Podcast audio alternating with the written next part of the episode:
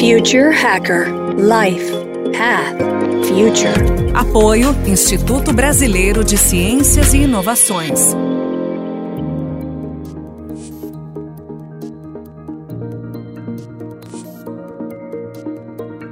Olá pessoal, bem-vindo de volta ao Future Hacker. Temos aqui um papo muito interessante, muito legal com o Eduardo Kim, o especialista e empresário do mercado de esportes. O Edu, uh, tem uma, uma coisa interessante aqui que eu queria abordar, né? Quando você falou, né, que você teve a experiência aí que teu pai te levou até o estádio, né? Aconteceu uma, uma violência, uma, um negócio muito complicado. E, na verdade, eu, eu, eu tinha uma pergunta, né? Que eu aproveitar e, e, ver se eu consigo fazer esse gancho aí. É, tem muita gente que acha que, que os jogos são muito violentos, né? Cogitou-se né, a participação do esportes dentro da Olimpíadas, existe uma força contrária falando sobre isso, né? Que a gente não pode trazer essa violência para o espírito olímpico, etc. É, a pergunta que eu queria fazer para você é o seguinte: você acredita que, que a violência dos games ela, ela, ela pode estimular ou deturpar o, o, o caráter de uma pessoa, ou teoricamente a pessoa ela nasce com a predisposição de, ser violenta ou não? Discordo veementemente que o esporte eletrônico ou esses tais jogos violentos é, influenciem na, na, na violência, no, em algum ato de violência. Assim, além de. Eu não, eu não, vou, não tô aqui para citar estudos, né? A gente sabe que já tem dezenas de estudos aí na internet já comprovados que não, violência e esporte eletrônico não tem, não tem ligação nenhuma, né? É, mas isso também não quer dizer que eu não reconheça que alguns existam jogos violentos, né? Obviamente que existam, existem jogos que, de tiro, né, que, que nem você citou, são violentos sim. Não, isso não, não, acho que não essa a discussão de se é violento ou não, o jogo em si não é essa discussão que a gente tem que, tem que entrar. É se esse, esse jogo violento ele vai influenciar na vida de uma pessoa, que nem você citou, né? Se ela vai, se ela já nasce com essa predisposição. Na minha opinião, mais por vivência, é, acho que a pessoa tem essa predisposição à violência. Acho que é alguma coisa na, na criação, na cultura, enfim, algum trauma, enfim, mais personalidade. Eu acredito, sim, que a violência não, não é causada por esportes eletrônicos, até porque eu jogo minha vida inteira, nunca tive problema com violência, assim, eu, eu odeio violência, né? Eu sou uma pessoa que não, não, eu sou da paz, né? Mas contando um pouco mais de experiência, é, não sei se você, André, já teve a oportunidade de ir num evento de, de jogos, ou de games, ou geek, ou de esportes eletrônicos, né? É, eu citei no primeiro bloco que eu tive uma experiência com meu pai, quando era muito novo, no futebol, né? O futebol é o, é o esporte do Brasil, né? Então, o meu primeiro contato com o futebol foi mais violento do que 10 anos, do que 20 anos, 15 anos de, de, que eu tive na vida, de metade da minha vida adulta, de jogos eletrônicos, né? Porque eu já fui em diversos, obviamente, que eu já fui em diversas dezenas, centenas de eventos de game e nunca vi um, um tapa na cara, nunca vi um empurra-empurra. É, eu já fui em final de campeonato de time com o meu time lá. É que nem no futebol, né? No futebol o pessoal teve que parar de proibir bebida alcoólica, né? Proibir bandeirão, proibir rojão, proibir e proibir torcida metade metade, né? Torcida igual, teve que fazer torcida única. Tudo para evitar violência. E em evento de esportes não existe isso todo mundo ali, cada um tá com a camisa do time que ele torce, um senta do lado do outro, e todo mundo dando risada, e eu vejo assim, eu vejo família, pai, eu vejo criança indo lá, é um, é um evento super family friendly, assim, e de um jogo violento, sabe? Então acho que não tem isso, não, não existe isso, né? Acho que o esporte é algo que é, estão tentando, assim, ah, teve um atentado e uma fala assim bem bem bem infeliz que, que eu acho que o, o, o, o vice-presidente falou que dos jogos não sei o que acho que foi ali ele foi bem bem ignorante né no que ele disse porque acho que ignorante não de assim querendo falar mal da pessoa mas assim de, de falta de informação né então porque assim ele fala ah, jogos violentos ele joga lá na culpa lá é como se fosse jogar a jogar assim, colocar embaixo do tapete, assim, sabe? Não tem, não, ele não tem um estudo, não tem, ele não, ele não leu sobre, ele não vê, sabe? Ele não conhece, nunca foi no evento, nunca, não conhece um pai que, né? Não sabe essas histórias. Então acho que coloca jogo violento ali, ele por ser violento ele já acha que é assim. É, eu não acredito nisso, eu sou super contra essa, essa, essa, ideia e qualquer pessoa que venha querer debater isso comigo assim, é, eu sou, eu vou sempre defender que não tem nada a ver a violência com, com o esporte, até porque é muito pelo contrário, até pelos fatos, assim, experiência de, de anos. É, existem jogos violentos, existem ciência, como existem esportes violentos, existem filmes violentos, né? Os jogos violentos, eles têm a faixa etária, né? Tem jogo de tiro que é 18 anos só. Então, é mais um controle do que simplesmente jogar a culpa da violência num jogo que, às vezes, e, sabe, por questão de falta de informação, por, por preconceito mesmo, um, é, a pessoa acaba que fica com essa essa ideia, esse preconceito e não, e não tira mais ela da cabeça, assim, sabe? É mais questão de, de ir atrás de informação do que, do que outra coisa. Não, perfeito, cara. E assim, foi muito interessante que você abordou o tema da violência como futebol sem a gente ter né, preparado nada, né? Foi muito interessante. E aí, e aí a pergunta era exatamente para falar de violência, e aí você já fez a prova, né? Quer dizer, na verdade, né? Se existe. A violência né, tá muito mais no, no, social do que efetivamente né, num jogo, né? E, e sem querer foi esse gancho aí que a gente conseguiu fazer. Muito bom, muito bem respondido, Edu. Du, deixa eu falar também agora também do lado do lado, esse é o lado meio que complicado, né, que é o que você falou, né, muita gente que não conhece o game, que falam e que sem, sem estudo, sem nada.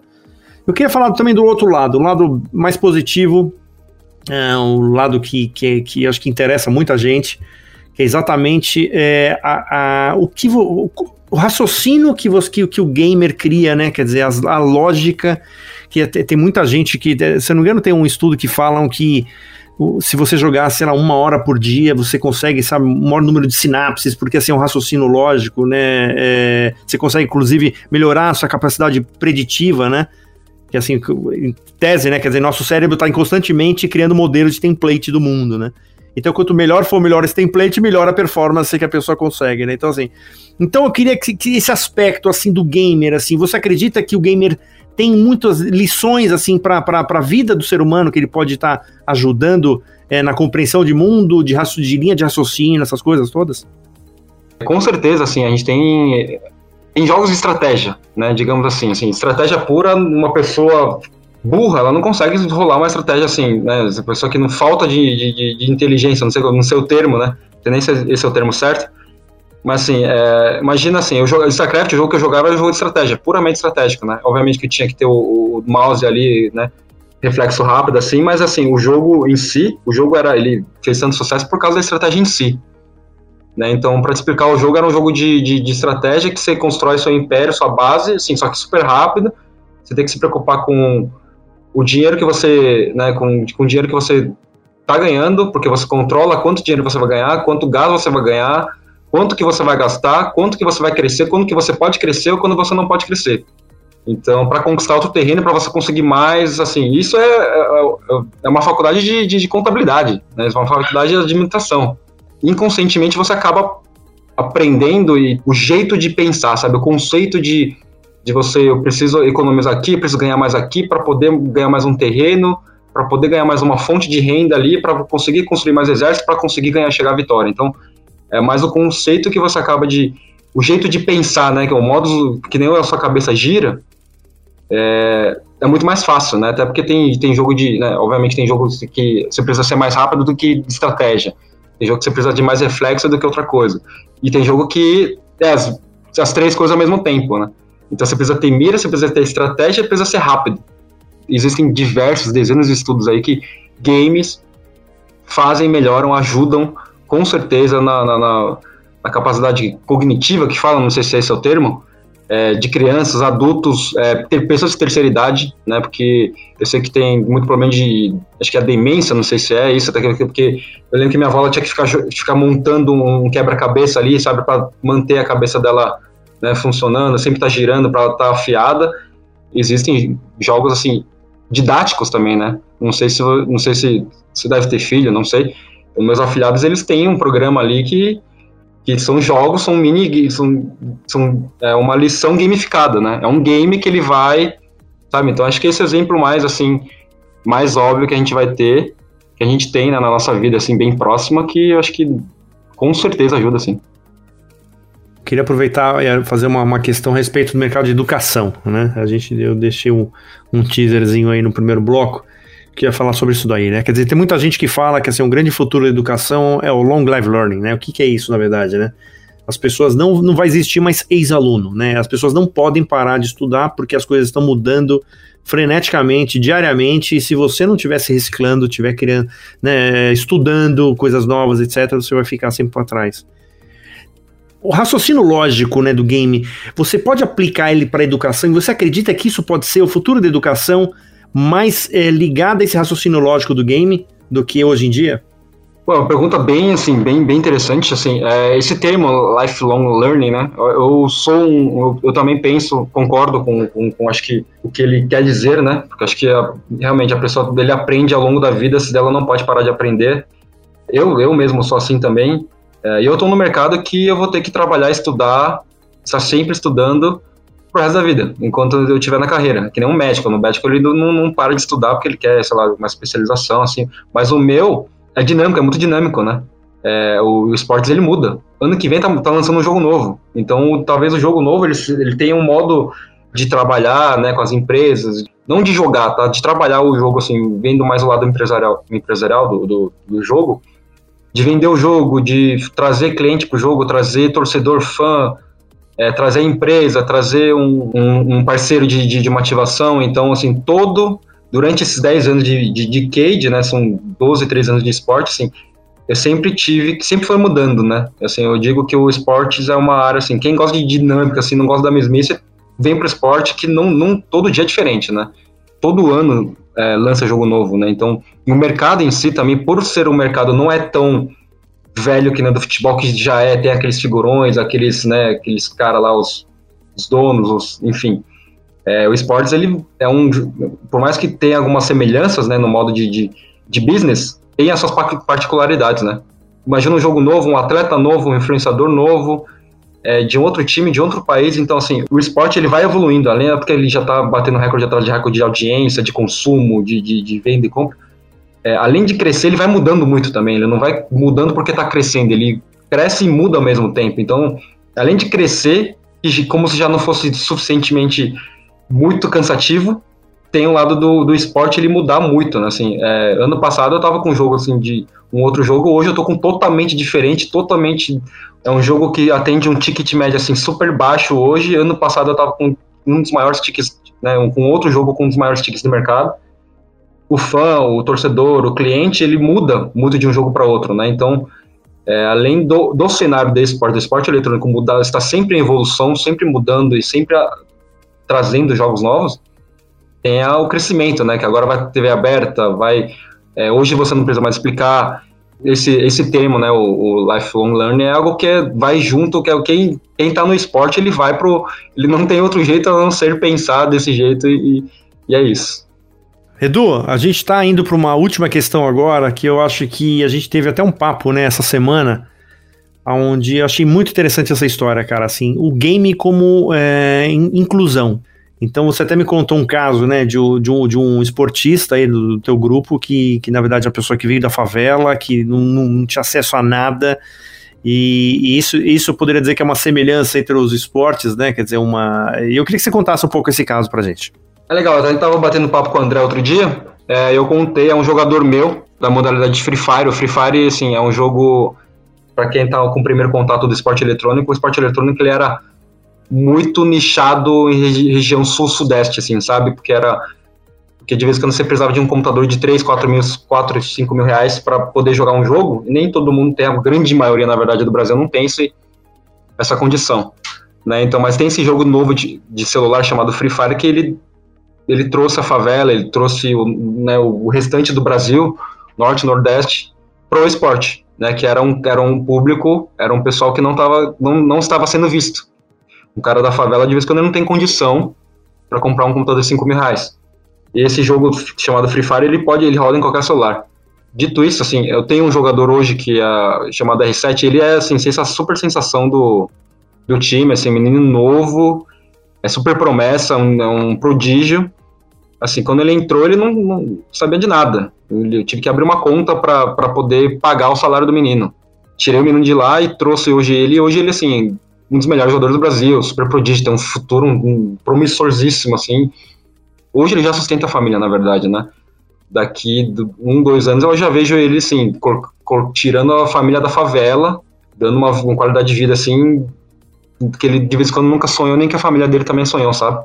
Eu converso com a mãe, com o pai, assim, são pessoas super simples, não entendem muito do que, que eles também, né, porque eles não, do que, que é esporte, a gente explica tal. E eles, assim, hoje super fãs, eles são, acompanham tudo, acompanham, mandam mensagem, vê tudo, pô, não sei o que eu vi, que a gente tá, não sei o que. A missão da Vivo Cage, né, no nosso clube de esporte, a missão do, do, do Vivo Cage é realizações. Realizações através do esporte, né, porque é realizar o meu sonho, que eu quero ser campeão, é realizar o sonho do jogador que quer jogar na Vivo Cage, é jogar, é realizar o sonho do torcedor que quer ver o time dele ser campeão, é realizar o sonho do menino, do nosso fã, que quer vir, poder jogar, ter uma experiência com a gente, enfim, né, então a gente ajuda, eu me vejo mais como um, um facilitador, um, cara que ajuda, um cara que pode ajudar, uma pessoa que pode contar para realizar o sonho através do esporte eletrônico. É, eu, assim, eu me vejo assim, eu olho para o menino lá e eu falo, meu, é, minha missão tá feita, né? O que vier é lucro, o que vier é bônus, né? Se a gente for campeão ou não, ver o menino ajudando o pai, assim, a mãe, a família, tirar, dar um pouco mais de conforto para os pais, enfim, já é algo que pô, é, algo que é emocionante, né? É algo que você não se vê todo dia e esse é meu trabalho. Assim, às vezes a gente larga um pouco esse lado competitivo, esse lado business, esse lado corporativo da coisa e vamos para esse lado assim social. É algo que faz, me faz eu estar 10 anos amando estar nesse cenário, nesse, nesse, nesse ramo né, de esportes.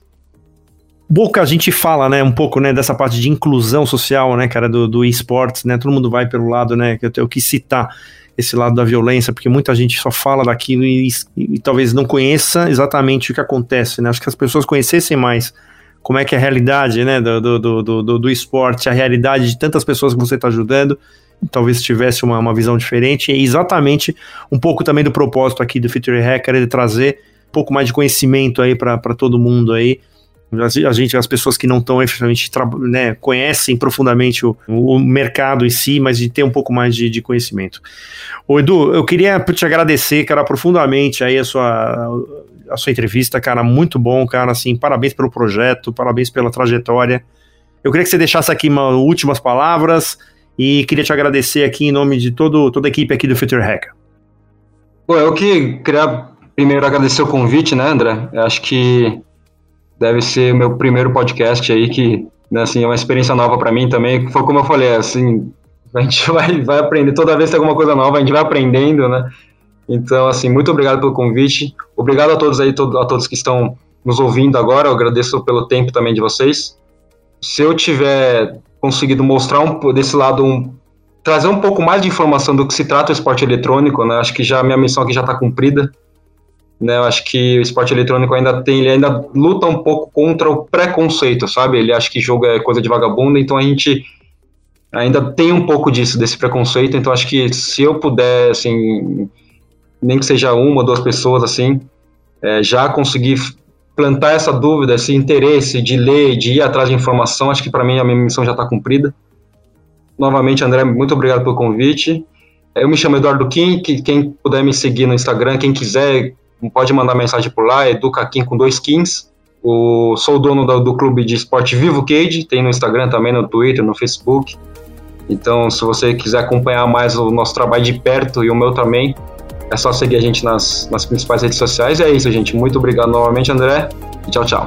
Perfeito, pessoal. Obrigado. Até a próxima. Future Hacker Life Path Future. Apoio Instituto Brasileiro de Ciências e Inovações.